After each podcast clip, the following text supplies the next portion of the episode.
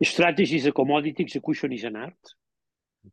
Cualquiera puede tener una estrategia, pero la ejecución es lo que te hace diferente.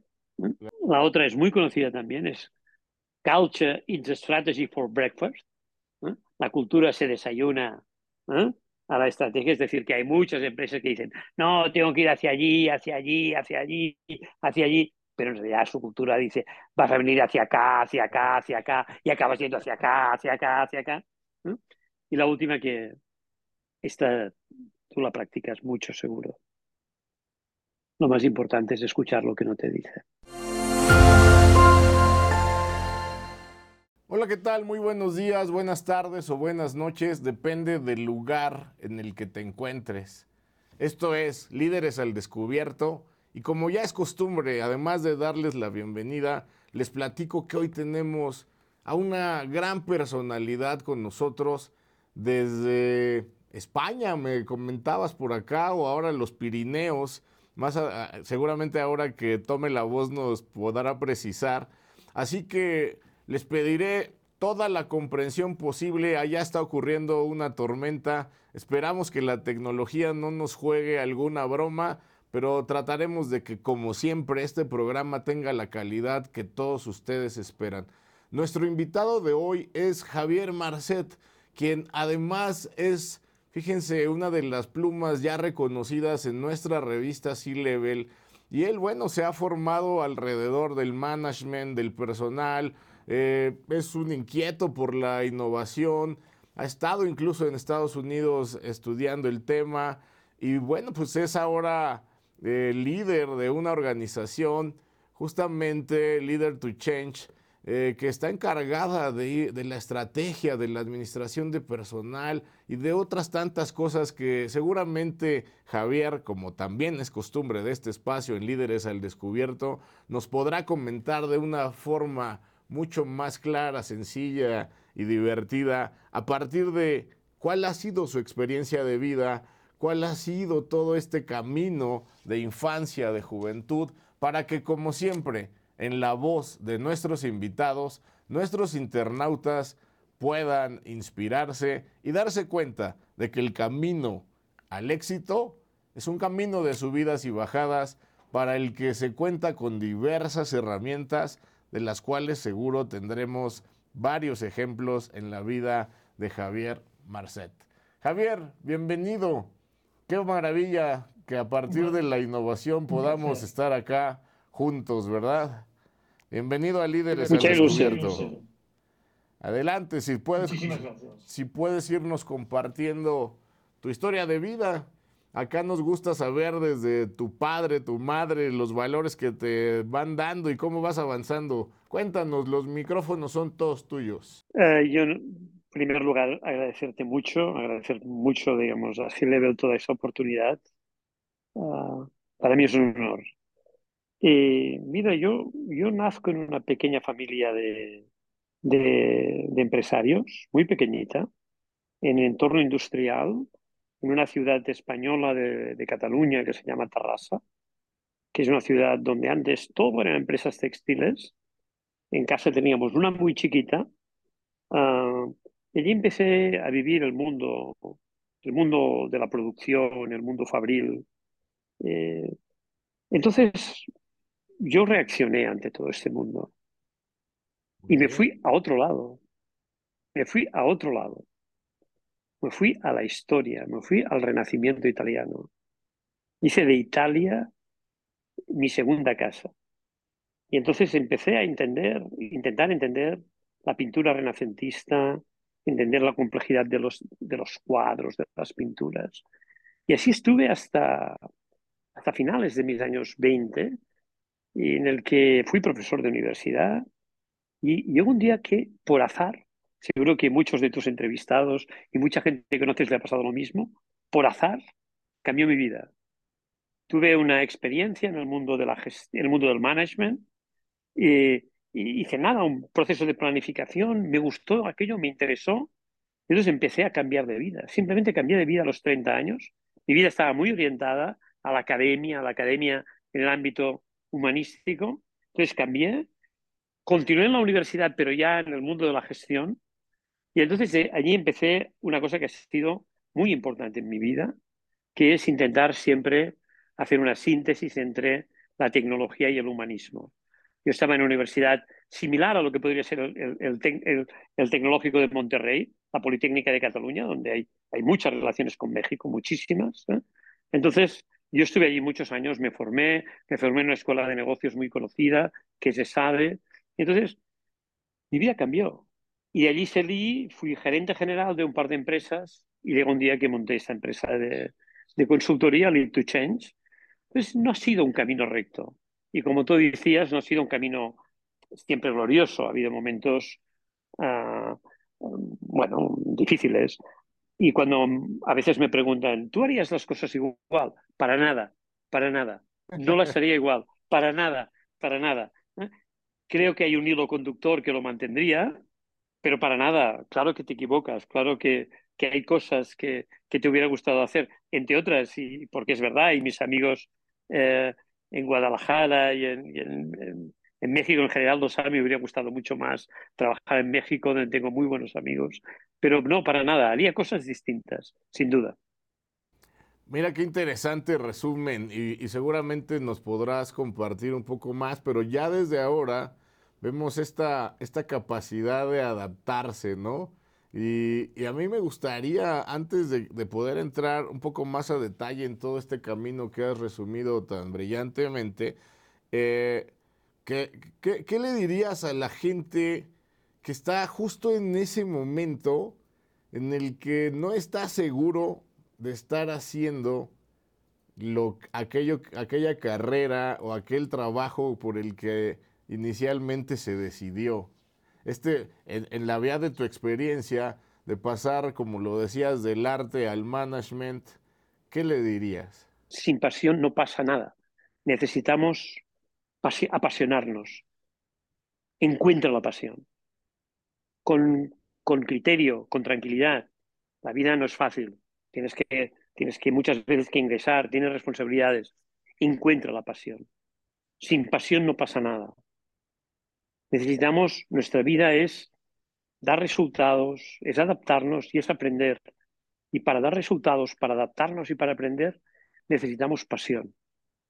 A veces uh, se hace un excesivo, una excesiva loanza de, del propósito, del por qué hacemos las cosas. Mira, muchas veces hacemos las cosas y de, luego descubrimos el por qué, después descubrimos el por qué. Pero hay algo que es muy importante, más importante que el propósito, que es qué vamos a dejar. ¿Qué vamos a dejar? dejar? Y para esto necesitas una cierta pasión. Sensacional, me, me, encanta, me encanta. Eh, de verdad, tomen notas, amigas y amigos, porque creo, creo que lo, has dicho muy bien, Javier. Ahí en la pasión está la esencia, ¿no? Muchas veces escuchamos que cuando haces aquello que te apasiona, pues seguramente a tus clientes, a tus seguidores también les va a apasionar tu contenido, tu producto, tu servicio, pero además eh, te la vas a pasar muy bien y yo creo que eh, inmediatamente te vas a dar cuenta de cómo se vuelve uno más productivo desde, desde la pasión. Pero cuéntame entonces, eh, ya, que, ya que arrancas allá en tu infancia, en, en las fábricas, en la pequeña fábrica, ahí uh, pensaría yo una fábrica familiar, ¿qué, qué, qué recuerdas que tu madre te haya transmitido en ese sentido? No sé si ella estaba involucrada o tu padre, y de alguna manera honrar lo que eres a partir de esas enseñanzas, querido Javier. Ellos me transmitieron el sentido del esfuerzo. Mi padre era mi padre era gerente general de una pequeña empresa que no era la empresa nuestra.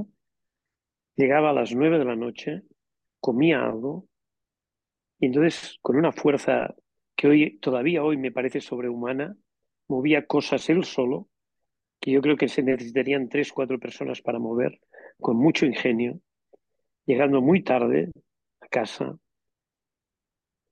Ellos me dejaron la honestidad y el esfuerzo. Me dejaron esto, la honestidad y el esfuerzo. Y para mí, eh, adelante, adelante. para mí cada día para mí cada día es una oportunidad para rendirles un pequeño homenaje. La honestidad y el esfuerzo. Y después más cosas. Pero siempre estas. Siempre los vi trabajando y siempre los vi honestos. Y este fue, este fue mi, mi perímetro inicial. Y, y este perímetro te marca, te marca. Ojalá que yo sea capaz de transmitir valores como ellos me transmitieron a mí. Estoy seguro que sí. Y bueno, eh, y cuéntanos cómo, cómo era Javier de niño, inquieto, observador, curioso. ¿Qué, qué pasaba ahí? A lo mejor, yo no sé si de pronto incluso tímido, alguna cosa que hayas tenido que sobrellevar o superar para ir saliendo adelante. No, no, muy rápidamente. Uh, estuve en, un, en una escuela donde me acogieron muy bien, donde pude progresar mucho. No, tuve una infancia realmente, eh, hoy la recuerdo como una infancia feliz, ¿no? Y, y, y bueno, pasó una cosa que mi padre, eh, eh, todas las empresas de mi ciudad eran del sector textil y en dos, tres años cayeron todas. Mi, mi padre me dijo, Xavier, no vas a poder continuar en, en la escuela que yo iba, yo iba a una escuela uh, de los padres escolapios religiosos Um, yo estaba muy bien allí, pero era muy liberal, me sentía muy cómodo. Entonces uh, yo tuve que ir a decir a la escuela que no podía continuar porque nos habíamos arruinado. Y entonces la, la, la, escuela me dijo, no, tú vas a empezar a trabajar aquí, vas a ayudarnos. Entonces empecé a trabajar con 14 años y para mí fue una, una gran bendición poder, digamos, uh, continuar allí porque tenía un espacio de socialización y aprendizaje realmente muy, para mí, muy, muy potente y, y en el que estoy agradecido toda la vida. Y entonces, bueno, empecé a trabajar muy temprano, muy temprano. Y, y bueno, creo que esto también me dio un sentido muy práctico de las cosas, muy práctico de la vida. ¿En qué trabajabas, Javier, ahí? ¿Cómo, con, ¿En qué ayudabas? Te vas a reír. A ver. Te vas a reír. Venga. Te vas a reír. Uh, yo uh, trabajaba en una asociación local que era una especie de seguro que cuando te morías te pagaban el entierro. Ok. Entonces yo tenía 14, 14 años y mi trabajo fundamentalmente era atender a la gente en un momento de gran dificultad y convencerles para que compraran una caja mejor. ¡Wow!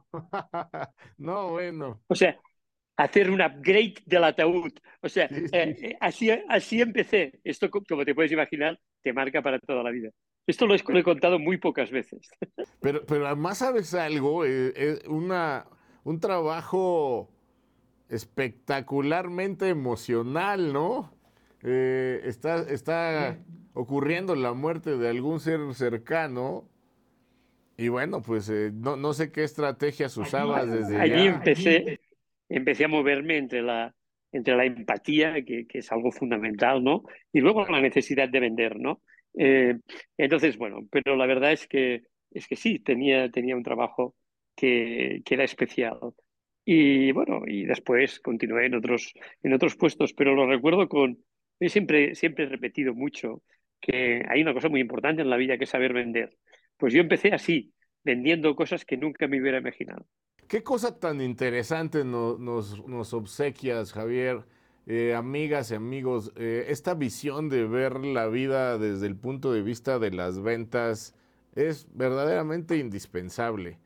Eh, todo el tiempo estamos vendiéndonos, ya sea desde nuestra propia personalidad, como a veces con la pareja vendiendo un plan, si vamos de vacaciones o si pintamos la casa, cambiamos los muebles, lo mismo cuando estás en una entrevista de trabajo y posteriormente cuando estás prestando tus servicios o vendiendo tus productos, hay venta todo el tiempo. ¿Qué me dicen de cuando quieren ser pareja o novio de alguien? También se están vendiendo. Así que importantísimo tener esta visión y esa oportunidad Así que aquellos que digan que no saben vender, pues pónganse a aprender porque los va a acompañar toda la vida. Y me hiciste recordar una cosa que cuando mi abuelo falleció, eh, había un paquete pagado, ¿no? Para, para su ataúd y todo este tema. Y mi abuelo fue siempre una persona muy elegante. Y, eh, ya sabrás que el ataúd era el, pues el, el normalito, uno ahí de fierro, de lámina. Y yo dije, no, no, no, no es posible que a mi abuelo le pongan eso como último traje cuando él siempre vestía elegante. Así que vamos a comprar un ataúd mucho más eh, pues lujoso en ese sentido. Ya me imagino las que tú tenías que utilizar para, para poder cambiar eh, de venta. Pero bueno, este, sirve, sirve también aquí recordar a David Montiel, mi abuelo adorado. Oye, ¿Entras a la universidad o cuándo es que te encuentras con el arte? Entro en el mundo de la historia. Siempre me interesó la historia para, para conocer el presente. Estudio historia moderna y contemporánea y tengo una fijación, digamos, por un tema uh, muy local, que es la Guerra Civil Española, pero luego muy rápidamente me empieza a interesar el, el mundo del Renacimiento me empieza a interesar, empiezo a bajar desde, desde muy joven, empiezo a, bajar, a viajar en Italia para, para poder sufragar mis, mis viajes y mis estudios allí. Hago de guía turístico. Uh, uh, estoy muchos veranos allí, mucho tiempo. Eh, aprendo el italiano, estoy muy, muy vinculado a Italia. Y entonces, eh, bueno, disfruto mucho. Como te puedes imaginar, eh, esto era eh, finales de los 80, principios de los 90, no existía todavía la Internet que conocemos hoy. Entonces, era una maravilla. ¿Cómo, cómo decirte? era, era una maravilla. Yo, yo, yo podía entrar en cualquier museo sin hacer cola. Yo iba a un museo, veía un cuadro, lo observaba e inmediatamente me iba a una biblioteca, me sacaba cuatro o cinco libros, me hacía mi síntesis. Y entonces al día siguiente con turistas franceses, turistas italianos, turistas ingleses, turistas españoles. Yo, yo les contaba, digamos, una síntesis del guion oculto que había allí. Entonces, um, yo creía, ¿cómo decirte? Creía que todo esto luego a mí no me iba a servir. Y te voy a confesar que durante muchos años, cuando empecé con el mundo empresarial, yo como que escondía esta faceta. Porque pensaba, porque pensaba que, que, no me iban a, que no me iban a considerar, que no iban a creer que les podía ayudar a alguien que venía de este mundo. Y llegó un día que me di cuenta que mi capacidad de, de analizar una cierta complejidad, de documentarme, de pensar, sobre todo de pensar, y hacer una síntesis, venía de lo que había hecho de joven venía de este mundo. Y entonces dije, esto no puede ser, Xavier, tú no puedes tener dos vidas. Y entonces empecé con un mundo que es el único que he sentido un cierto propósito, que es lo del management humanista. Que por un lado conecta mi trabajo actual de ayudar a las empresas y a la vez también me genera otra dinámica muy, muy potente, que es esta dinámica que tiene que ver con mi mundo inicial del Renacimiento, y los dos tienen una cosa en común, que es que las personas están en el centro. Claro, claro, eh, vaya, vaya mezcla. Fíjate que acá uno de, de los primeros hallazgos entre tantos invitados e invitadas que hemos tenido es justamente la multidisciplinariedad, ¿no? Eh, y la verdad es que lo dices muy bien. De pronto parecerían insospechadas las conexiones que se pueden generar entre distintas prácticas y conocimientos, pero ya lo destacan diversos autores de cómo la mezcla entre conocimientos a veces relacionados con lo artístico y ciencias un poco más duras eh, generan ahí un pensamiento muy interesante, muy atractivo, eh, pues justamente en el uso de ambos hemisferios cerebrales y de una fuente inagotable de creatividad, ¿no? Al final del día, estoy seguro que has podido, a partir de recordar las características de una pintura, eh, crear un ejemplo frente a grupo, hablando del management o hablando de alguna eh, habilidad suave, ¿no? Y, pero, pero quisiera que nos hablaras un poco, de un poco más de este tema para nuestros internautas, que, que les ayude a vencer esa resistencia a querer ocultar el pasado, porque yo pienso, y, te dejaré ahora que tú nos des tu opinión, pero yo pienso que al final del día somos el cúmulo de todo lo que hemos hecho y que, bueno, si bien hay gente que tiene la, la, desfortuna de descalificar a la gente por trabajos anteriores, lo que debería pensar antes bien es cómo ese cúmulo de información te dota de mayores herramientas en la solución de un reto presente, ¿no? ¿Qué opinas tú, Javier? Mira, para mí, ah, para mí fue un, un, descubrimiento sobre mí mismo esta, esta conexión. Al final del día, solo tenemos casi un instrumento, que es pensar. Ya lo creo. Y como tú inspiras este pensamiento, es algo singular, es algo propio. Si no seríamos todos como máquinas. Y todos somos distintos. Pero hay una cosa muy importante. El fruto de tu pensamiento tiene que tener impacto. Hablo de management, no hablo de otras cosas en la vida. No importa la procedencia. Piensa, pero alcanza el impacto. Porque si no, también veo muchas veces, ¿sabes? Esta gente que hace aproximaciones muy sui generis, muy, muy rompedoras, pero no tienen impacto. No, al final hay algo difícil, que es cómo tú mantienes una empresa. Hay algo difícil, es cómo tú consigues realmente una transformación. Esto no es fácil. Entonces, sí que es cierto que yo creo que, que esta mixtura de la que hablabas, es algo que nos enriquece. Pero si somos capaces de no... La diversidad nos enriquece para alcanzar resultados. Pero no jugamos a la diversidad por la diversidad. No jugamos a los sui generis por los sui generis. No, esto está bien. Pero al final tú tienes que dar resultados. Entonces, mis clientes no me valoran por si he hecho una cosa u otra. Al contrario, yo creo que ahora le encuentran una cierta gracia. Pero al final es porque conseguimos juntos resultados. Y esto para mí es muy importante. Si no sabes en lo que caemos, caemos en una especie de academicismo que muchas veces no tiene impacto. Sensacional, sin duda. Hay que, hay que pasar de la idea o de ese, del pensar a la práctica, agregando siempre valor, ¿no? Este impacto del que, del que ahora hablas. Y que además solo así se puede ser eh, partícipe del, del sector de la innovación. Oye, pasamos si quieres un poco más a, lo que estás haciendo desde tu consultoría.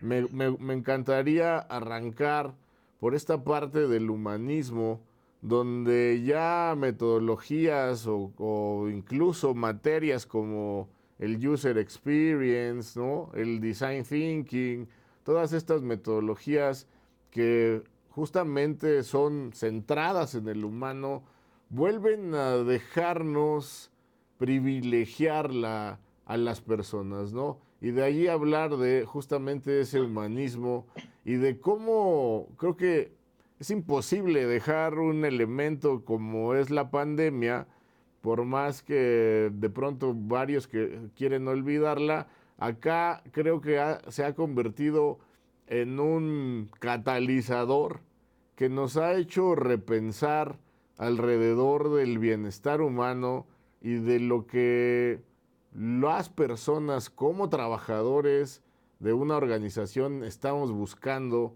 eh, dentro de ella y que sin duda me parece está ligada al humanismo de manera inseparable, ¿no?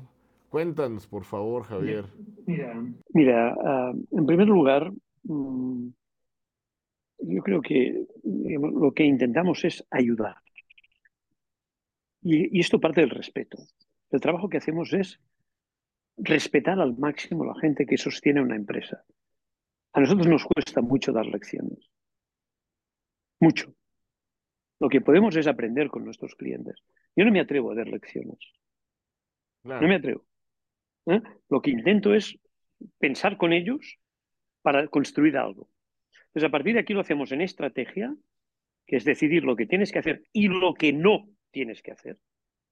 Dos, innovación, que no es tecnología, que responder de un modo nuevo a aspiraciones, necesidades o aspiraciones de clientes.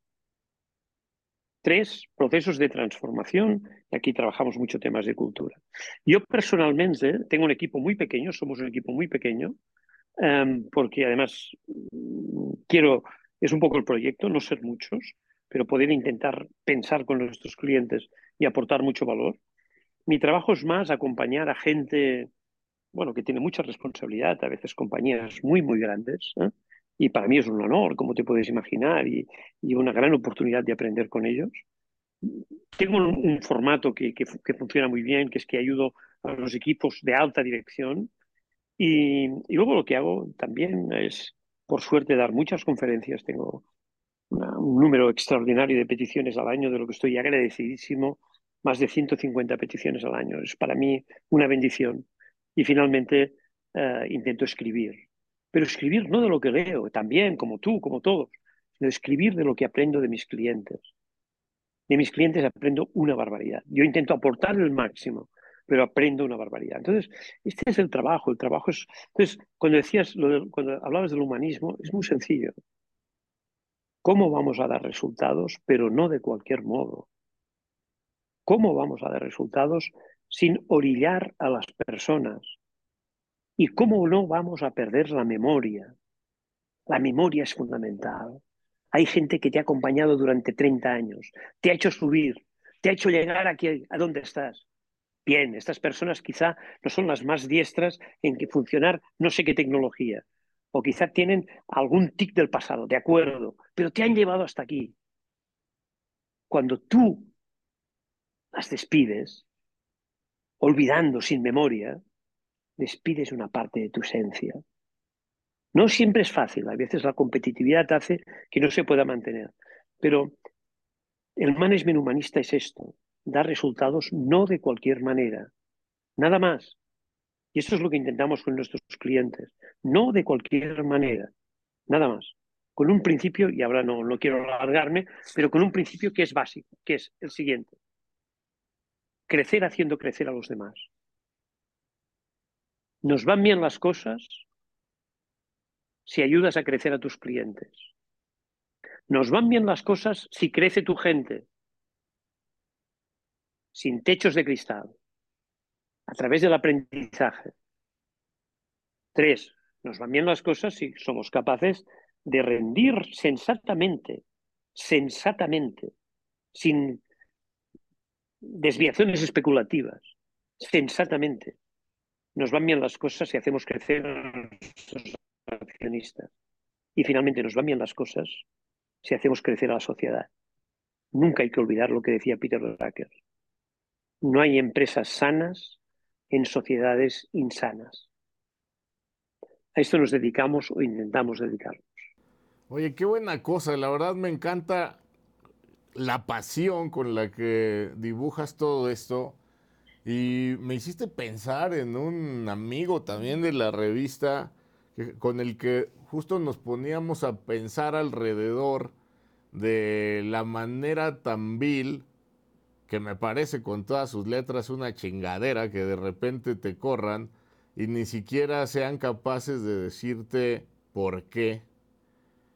Alguna razón debe haber de peso pero además me encanta la manera en la que ahora lo dices, que es eh, esta parte de pensar que junto con una persona se está yendo una parte primordial de la cultura organizacional y que de alguna u otra manera deberías, si solo te centraras en la continuidad de la empresa, en poder dejar una, un legado, el poder encapsular los conocimientos que esa persona que se va para, eh, para que pueda permanecer hacia los nuevos integrantes, pero además también honrar debidamente pues toda esa vida de acompañamiento y de fortalecimiento y crecimiento mutuos. Eh, me encanta esto de lo que has venido hablando últimamente, que es crecer creciendo, y, allí me gustaría eh, un poco que compartas con los internautas eh, algunos métodos, metodologías o prácticas que, te que le permitan a las organizaciones caminar en ese sentido, Javier. Muy sencillo. En diagnósticos rápidos, pensar, buscar mucha inspiración, pensar, pensar, compartir. Pensar se piensa solo. Razonar se razona en equipo. Diagnósticos rápidos, pensar, razonar, proponer hipótesis, intentar crear síntesis muy operativas. Esto es lo que hacemos. Nada más. Y la parte fundamental siempre es pensar y razonar. Me, me preguntaba yo cómo lidias con esa, esas personalidades que de pronto aparecen en estos esfuerzos que al final del día caen en el campo de la administración del cambio y que de pronto están tan acostumbrados a su zona de confort que cualquier cambio les amenaza y están con esta con esta falta de disposición a colaborar al cambio. ¿Qué, ¿Te encuentras mucho de eso? ¿Es común? ¿No? ¿Y cómo lo administras? Bueno, la, gestión del cambio existe porque hay resistencia al cambio. Y la resistencia al cambio a veces es fundada en, miedos, a veces es fundada en un gran compromiso con la propia empresa y a veces es simplemente una defensa de intereses. Entonces, lo primero que hay que hacer para gestionar el cambio es no tener arrogancia respecto del cambio. Tú no tienes ninguna verdad revelada a comunicar. Tú intentas adaptarse, adaptarnos juntos a un mundo que cambia, en el que, como decía Jack Welch, si el mundo cambia más rápido que tú, como empresa, solo hay una pregunta a hacer. ¿Qué, qué día es el funeral? Entonces, tú necesitas adaptarte. Entonces, en esta lógica, eh, te encuentras todo tipo de personas. Aquí juega un papel fundamental el liderazgo.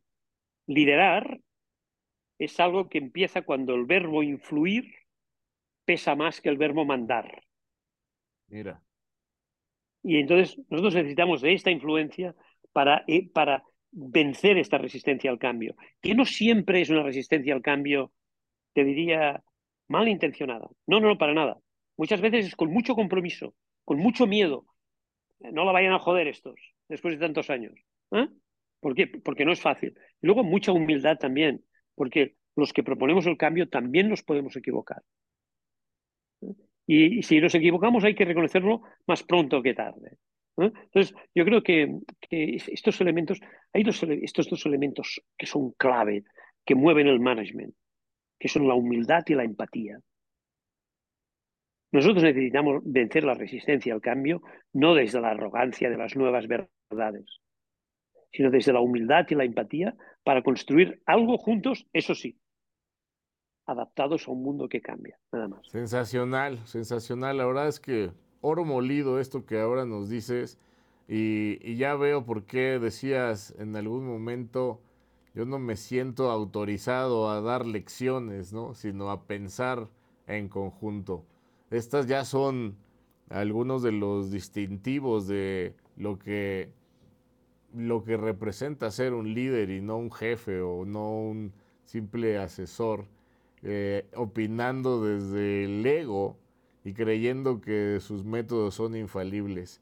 Estoy seguro que esto rápidamente le gusta a la gente y te integran como uno más de la organización en la que estás ayudando a evolucionar, antes de verte como un virus extraño al que hay que atacar eh, y que seguramente viene a decirnos cosas que muchas veces no necesitamos.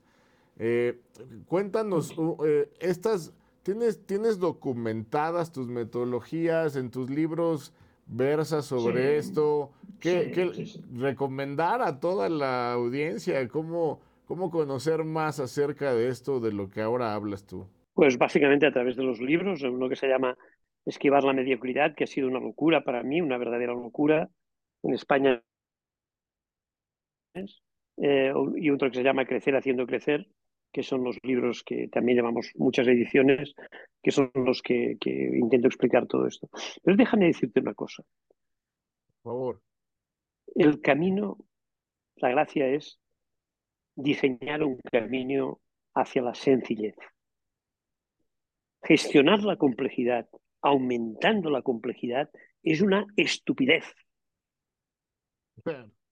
Nosotros, nosotros necesitamos que el management sea un camino a la sencillez, a la humildad, a la empatía, no a la arrogancia. No, nosotros necesitamos ni a la autocomplacencia.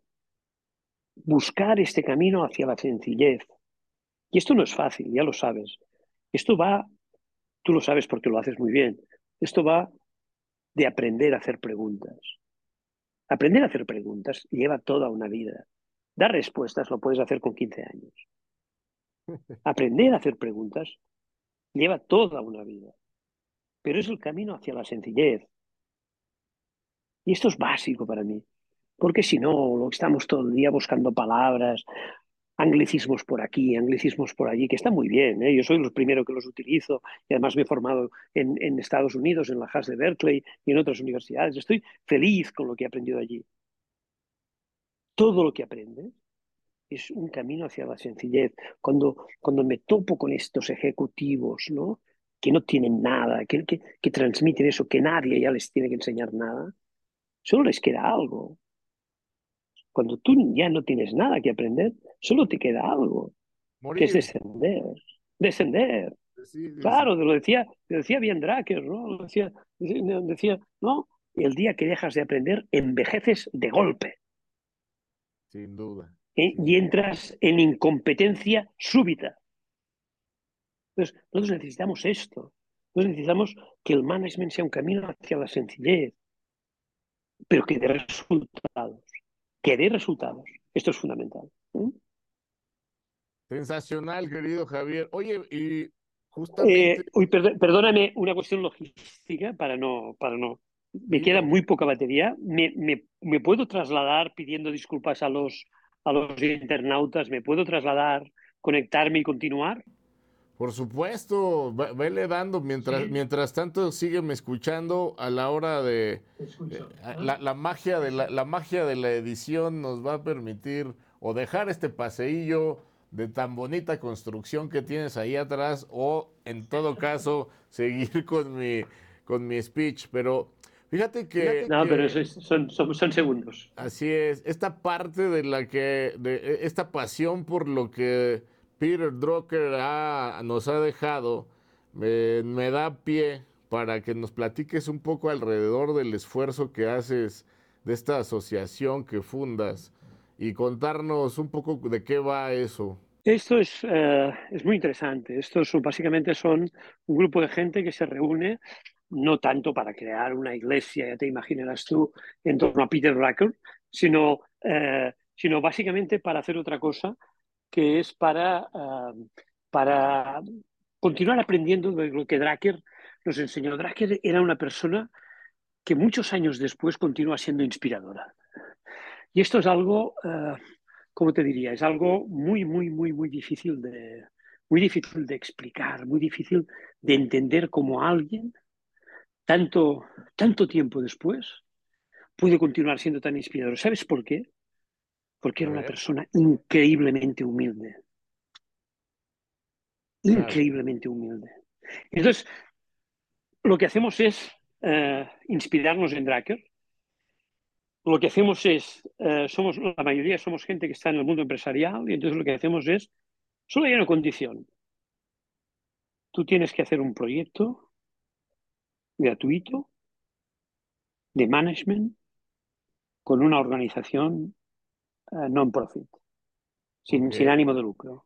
Sí, sí. Entonces, y, y cada año uh, pasa como, como, algo que es mágico, que es que cada año nos encontramos en, en Viena, nos encontramos en Viena en, en, en un lugar maravilloso. Peter Drucker nació en, en Viena y lo hacemos en el gran Palacio Imperial.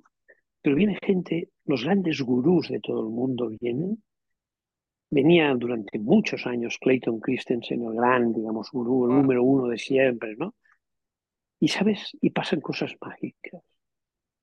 Una vez, ¿no? cuando Clayton, Clayton Christensen debía llevar ya como 10 veces o 15, siendo el número uno en el, man, en el ranking de todos los gurús del management, se sentó tres sillas más de donde yo estaba sentado, Ok. sacó una libreta y empezó a escuchar y a tomar apuntes de gente que todos lo tenían a él como gran referencia. Claro. Entonces, qué humildad. claro, es, es que es esto, ¿sabes? Es que es esto. Es que, es que las cosas solo las transmitimos con el ejemplo. Todo lo demás, todo lo demás es sofisticación sobre sofisticación. Entonces, es- esta, para mí, eh, Drucker es alguien que, que, que puso, digamos, la mecha de lo que hoy entendemos como el management humanista. Y que- que es muy, muy claro y muy, muy contundente respecto a la necesidad de resultados, pero que a la vez te dice sí, pero no de cualquier manera. Oye, Javier, ¿cuáles son? Seguramente tienes muchas, pero tres de las frases que más te han marcado de Drucker.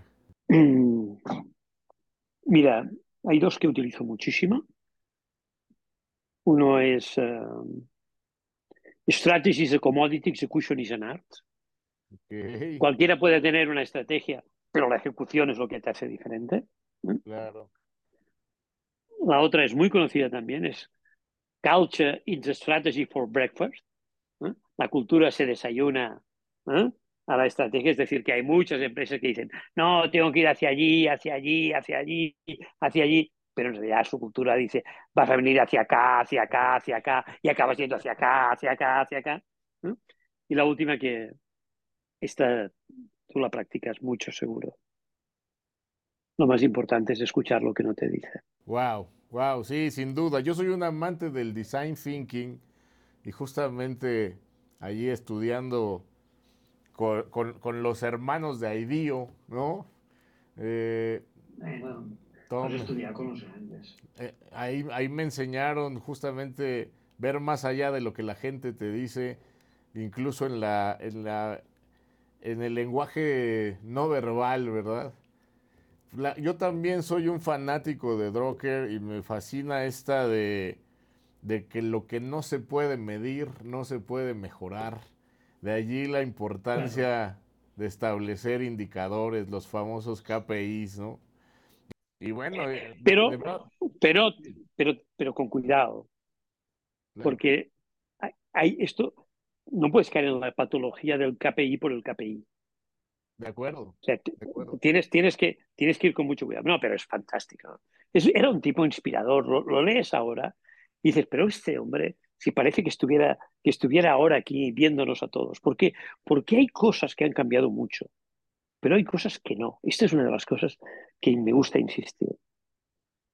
Dentro de 10 años, dentro de 20 años, hay cosas que no van a cambiar, que no van a cambiar. Hay otras que van a cambiar sobre cambios fundamentales que ya tenemos. Y hay otras que van a cambiar radicalmente.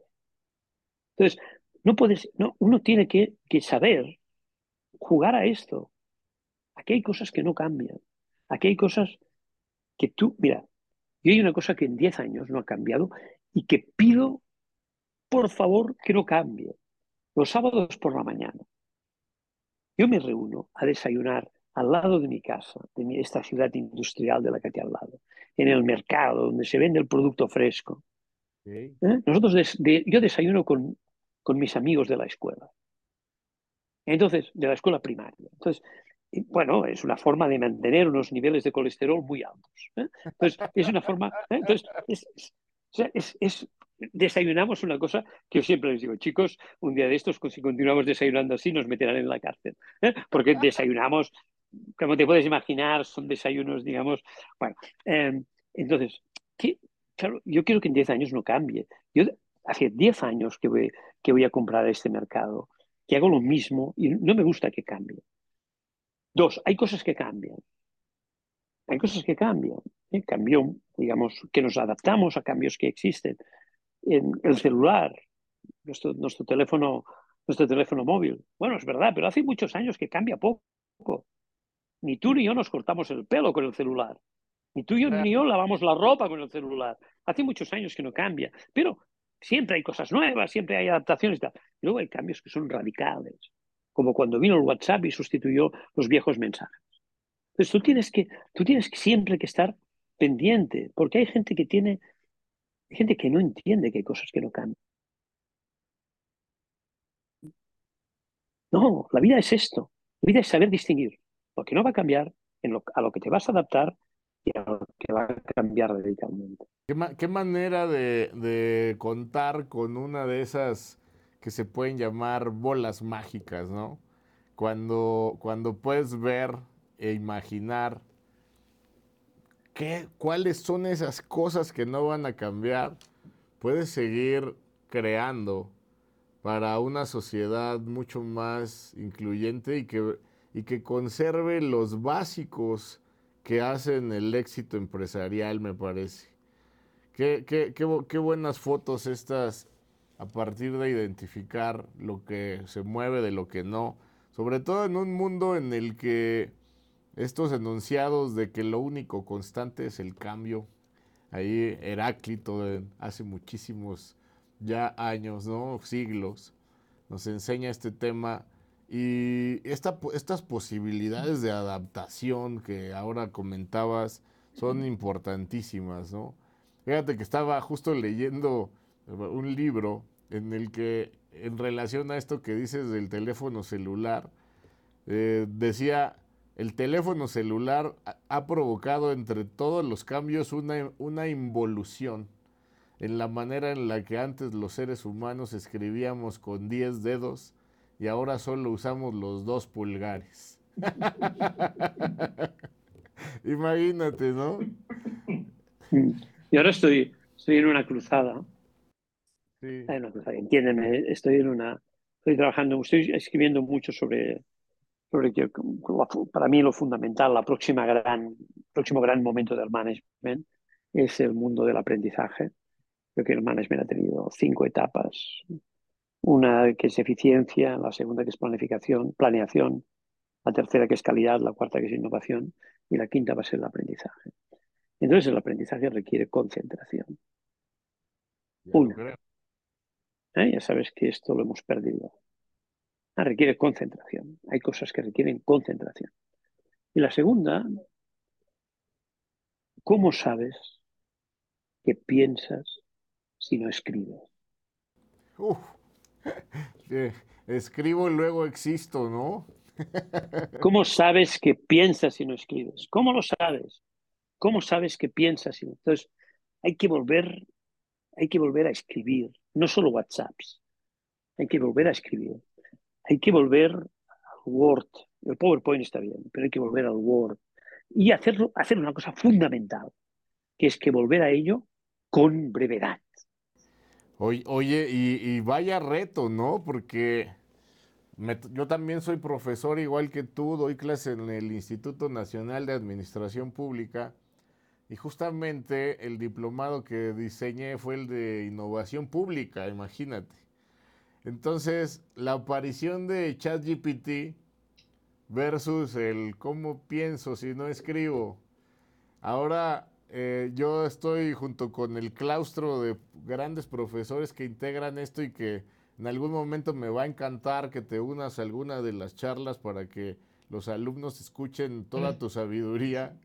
Y yo, yo les decía, ahora vamos a tener que privilegiar el pensamiento crítico, porque si no, en efecto, imaginen por un momento que la nube desaparece, la internet desaparece y ahora ya no vas a saber pensar.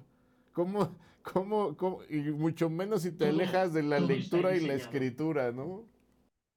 Todo está diseñado para que no pensemos. Entonces, y lo único que nos hace realmente profesionales distintos es pensar. Si tú piensas, la tecnología te empodera. Si tú no piensas, la tecnología te mimetiza. Toda la razón. ¿Qué, qué, qué hacemos? ¿Usamos la tecnología o dejamos que ella nos use, no? No, vamos a usarla y vamos a rebelarnos contra todos estos que dicen, digamos, que en la ecuación tecnología-personas, nosotros vamos a decantar la tecnología y la ecuación tecnología-personas hacia las personas. Y no nos vamos a equivocar. Y vamos a, vamos a trabajar para ello. Y esto es fundamental. Esto es una parte fundamental del management humanista. Que es en esta ecuación, no vamos a ser luditas, no vamos a estar contra de la tecnología. ¿Cómo podemos estar contra esto? No, lo que vamos a intentar es que esto no perturbe, no perturbe, digamos, la esencia de las organizaciones. No olvides una cosa nunca, el Big Data no tiene alma. ya lo creo, ya lo creo. Y fíjate que me haces pensar alrededor de todos estos sistemas que de repente se desarrollan para las empresas. Y allí un consejo que yo siempre doy es, hagamos sistemas que trabajen para la humanidad y no humanos que trabajen para los sistemas. De pronto, diagnosticar los sistemas rápidamente te da la impresión de cómo hay un montón de horas persona asociadas a la carga de información que desgraciadamente y en un gran porcentaje no se utiliza para nada. y, es allí donde las personas que integran las organizaciones caen en una desesperación por la multiplicidad de trabajo que esto representa y donde de nuevo estas, estas palabras sabias que decías, manténlo simple, ¿no? Eh, no, no más burocracia, ¿para qué más complejidad en un mundo en el que los océanos de información ya no dejan siquiera tener una velocidad considerable para la asimilación del conocimiento y en función de ello la toma de decisiones, ¿no? Así que bárbaro, bárbaro de verdad. Pues mira, esto Javier es líderes al descubierto y yo ya te descubrí. Te descubro como un gran pensador, como una persona de un corazón y un cerebro gigantesco destinado a reconocer la naturaleza humana, las emociones. Me parece que estos dos valores que destacabas de tus padres, del esfuerzo y la honestidad, se ven claramente reflejadas en lo que hasta ahora has hecho. Y me encanta esta visión que tienes de superponer al ser humano sobre el resto de sus creaciones. Me parece que no debería ser de otra manera y destaco mucho esta humildad con la que ejerces con maestría algunas, varias de las características de un líder. Eh, me encanta que estés dejando legados a partir de los libros que nos has recomendado y que has escrito, pues para todos nosotros que vamos en el mismo camino y decirle a la audiencia no se los pierdan porque estoy seguro que allí podrán complementar toda la información que ahora Javier nos, nos, nos permea y nos, nos, regala en estas, en estas charlas. Eh, verdaderamente contento de encontrarme otro eh, seguidor de Peter Drucker. Espero más datos para poderme afiliar y, e ir a escuchar a los grandes y compartir desde esta visión también algunas cosas que en el camino me parecen indispensables hacia la creación pues, de un mundo más humanista, de organizaciones que nos, nos prevean de felicidad organizacional. Y bueno, pues yo a mí me gustaría poder cerrar esta entrevista, Javier, si pudieras regalarnos algunos tips desde, ya sea desde lo personal o desde el rubro de tu consultoría, como si le hablaras a tus hijos, a tus hijas, eh, ¿qué les recomendarías para transitar adecuadamente en este camino llamado vida? Eh, y, por supuesto en la búsqueda del, del éxito o de la generación de valor, me parece mucho más adecuado. Primero, pues agradecerte mucho este tiempo. les diría dos cosas más de filosofía y una más operativa. Por favor. Más las de pensamiento serían, si quieres, la, la estrategia son las personas. Ya lo creo. Y la segunda les diría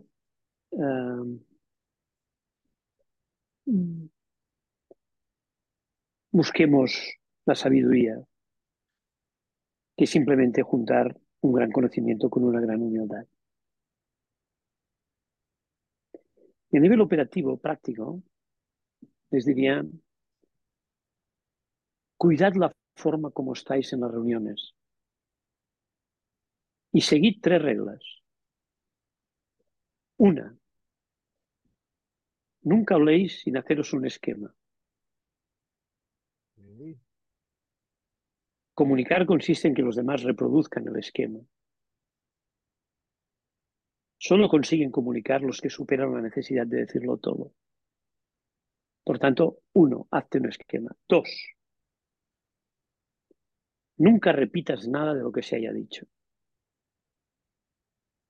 Si acaso, matiza, añade o quita brevemente. Y tres, sé breve. Habla menos de lo que los demás esperan que hablarás. No porque no tengas mucho que decir, sino que por respeto cedes espacio. Sensacional, nada más. Ahí, ahí las palabras y los tips de Javier Marcet. Amigo, muchas gracias por este espacio. Cordialmente invitado las veces que lo desees aquí a Líderes al Descubierto. Esperamos ver más de tus artículos en la revista Sea Level y me va a encantar poder conocernos en persona en algún momento. Te mando un abrazo hasta allá y gracias también por hacernos espacio en tus vacaciones para realizar no, esta entrevista perdonadme que haya tenido que moverme, que haya... Pido, pido muchas disculpas a los internautas y a ti mismo, pero la verdad es que me hace mucha ilusión y poder colaborar con C-Level y poder haber estado hoy aquí. Un gran honor para mí. Pues él es Javier Marcet. Muchísimas gracias a todas y todos.